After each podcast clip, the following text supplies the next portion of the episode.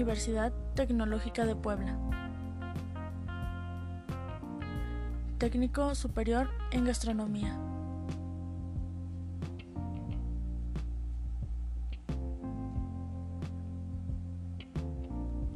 Buenas tardes, te saluda Patricia Paulina Chávez Flores de sexto cuatrimestre Grupo D. Hoy te platicaré sobre los tipos de liderazgo. Pero antes de solo enfocarnos en los tipos de liderazgo, necesitas saber primero qué es un líder y qué es liderazgo. ¿Qué es un líder y qué es un líder? El líder perfecto facilita el pensamiento estratégico, posee destreza, valores, ética, carácter, conocimientos, entre otras aptitudes. El líder hace que la gente, también conocida como seguidores o subalternos, se sientan orgullosos de seguir y trabajar con un líder.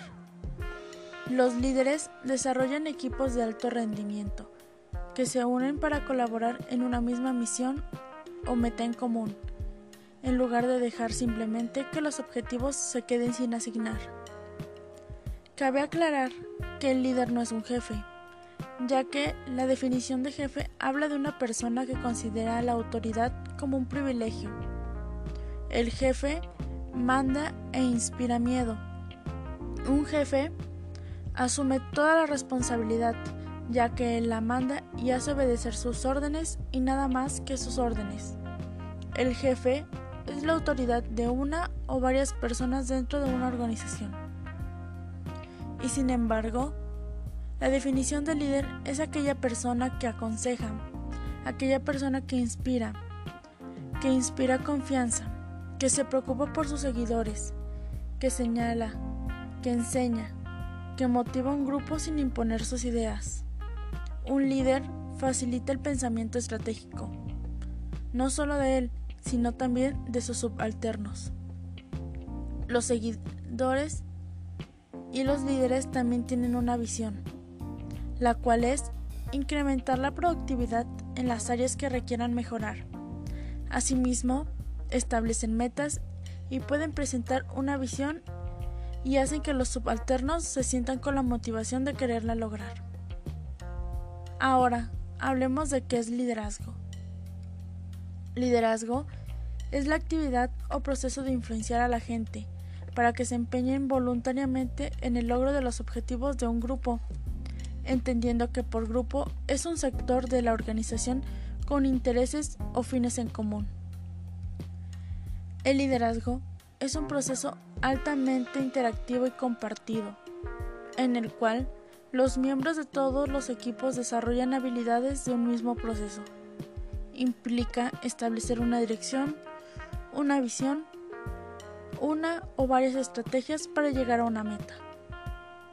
El liderazgo es el proceso de influencia de líderes y subalternos con el propósito de alcanzar los objetivos de una organización.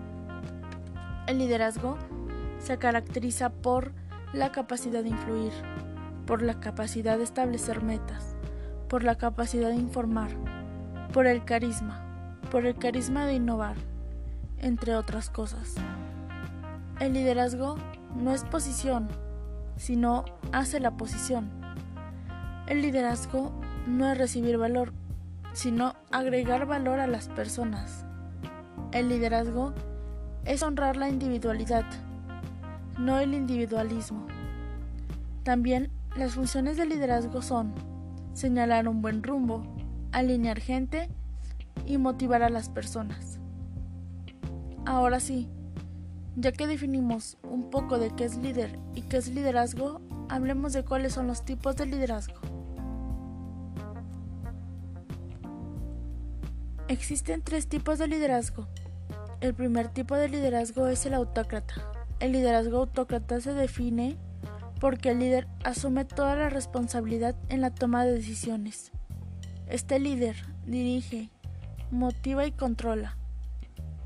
El líder autócrata al asumir toda la responsabilidad, no deja que sus subalternos den opiniones, por lo que al ser obedecido, los resultados que salgan bien o mal sobrecaen en él.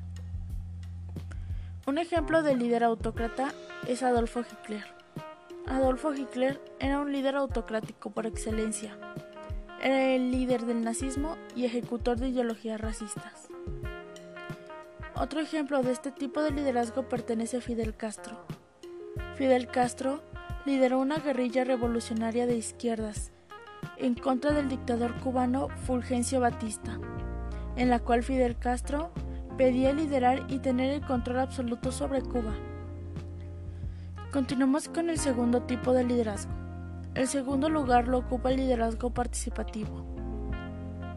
El liderazgo participativo es aquel que escucha, que analiza las ideas de sus subalternos y acepta sus ideas, siempre y cuando sean prácticas para la organización. El líder participativo es una de las mejores opciones para liderar un equipo, ya que este líder permite la participación y escucha las nuevas alternativas dadas por sus subalternos. ¿Con qué fin? Con el fin de poder crecer tanto en grupo como en metas u objetivos. Este líder, aunque permite la participación de todos sus subalternos, no pierde el control sobre ellos. Y el logro de este tipo de liderazgo es efectivo, ya que al participar todos logran buenos resultados haciendo que la organización lo refleje. Algunos ejemplos de liderazgo participativo son Fred Smith. Fred Smith fundó FedEx y optó por usar un liderazgo participativo, que junto con su personalidad empática y familiar es considerado como uno de los líderes más queridos por sus empleados. Fred Smith trata a todos sus empleados con el respeto indistinto del eslabón jerárquico en el que se encuentran. Otro líder participativo fue Nelson Mandela.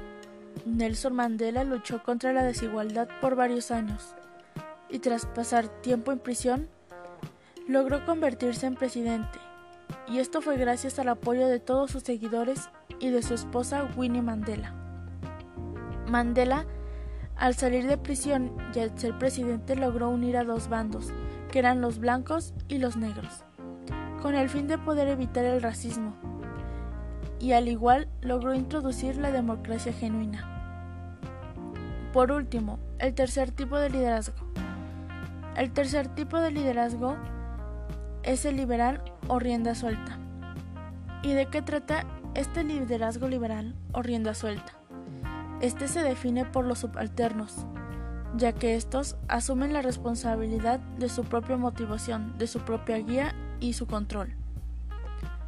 Este líder transmite solo la idea y los demás, o sea, los subalternos, resuelven los problemas. El líder premia a aquel que tenga la iniciativa y logre buenos resultados. Un ejemplo de liderazgo liberal o rienda suelta es Warren Buffett.